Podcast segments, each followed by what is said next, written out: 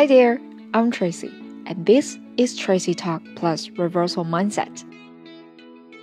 2023, it has already been the third year of COVID 19 and affected all walks of life.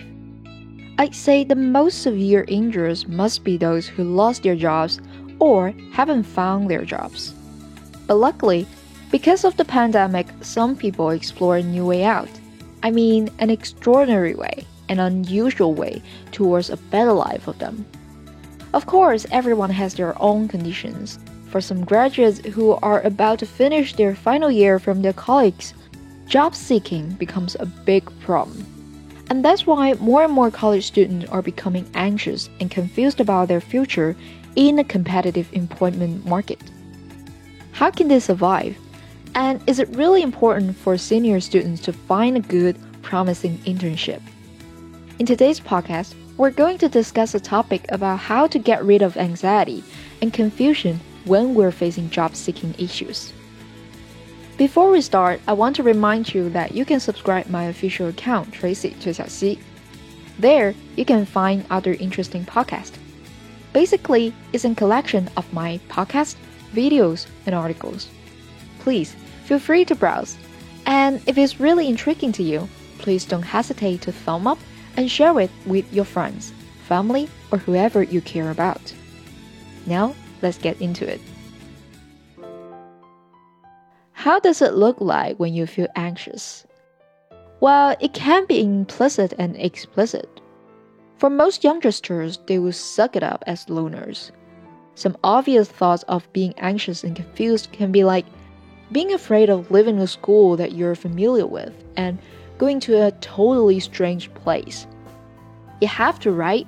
Because there's no room for you to stay in your dorm anymore and you're no longer a baby. Please grow up, Mrs. and Mrs. Or being rejected and unable to hear from the expected HR, wondering is there something wrong about yourself?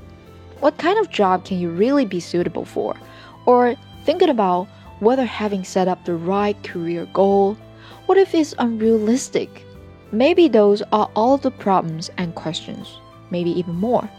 So let's take a look at the first question Why do you feel stressed, anxious, and confused when seeking jobs? Here, I've summarized two main reasons.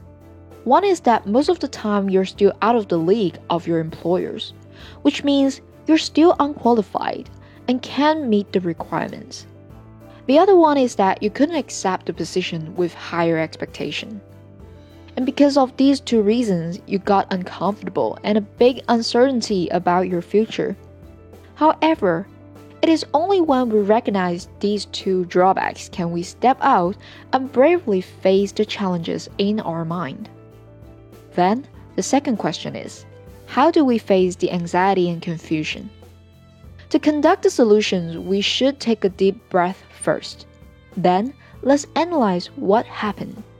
I don't actually recommend you to face it straight, but I do advise you to accept your insufficiency. Telling yourself that you are not perfect, you don't need to make comparison with people at your age. Because we're still young and there are so many possibilities for you. Being at the age of 20s means we still have opportunities to make mistakes. However, you need to make sure that every choice you make is worthwhile. What's more, try to believe that there will be one slight chance of success from hundreds of failure. Stop being disappointed when you can't accept any reply after sending your resume. Be confident about the next job you're applying for. See if there's some possibility for you to get in touch with a better one. The process won't be as smooth as we thought, there might be ups and downs. What you need to do is to learn from every experiences, no matter it is your preparation for interview or the adjustment to your CV. Now, let's come to the third question.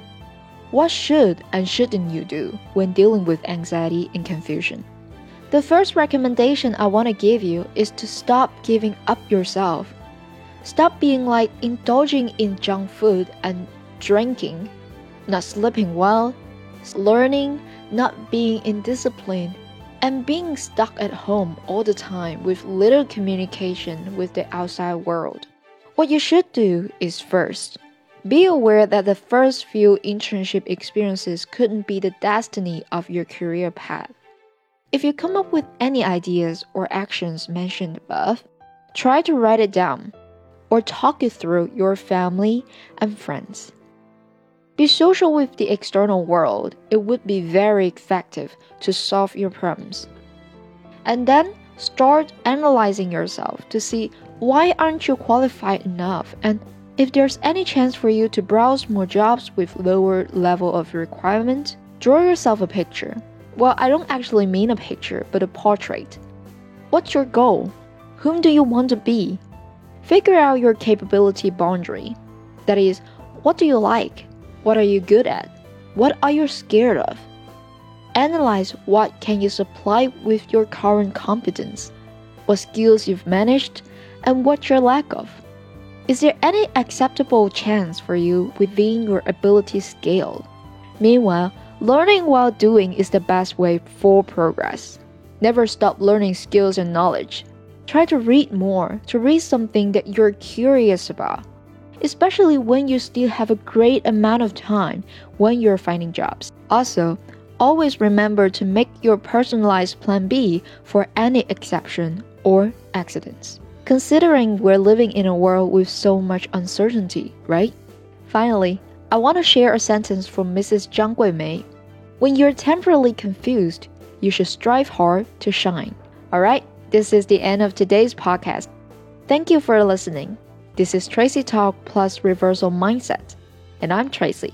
See you in the next episode. 还没有听过瘾吗？想要继续收听精彩的内容吗？记得 subscribe 订阅我们的频道，时刻留意更新哦。This podcast is from TT Tracy Talk.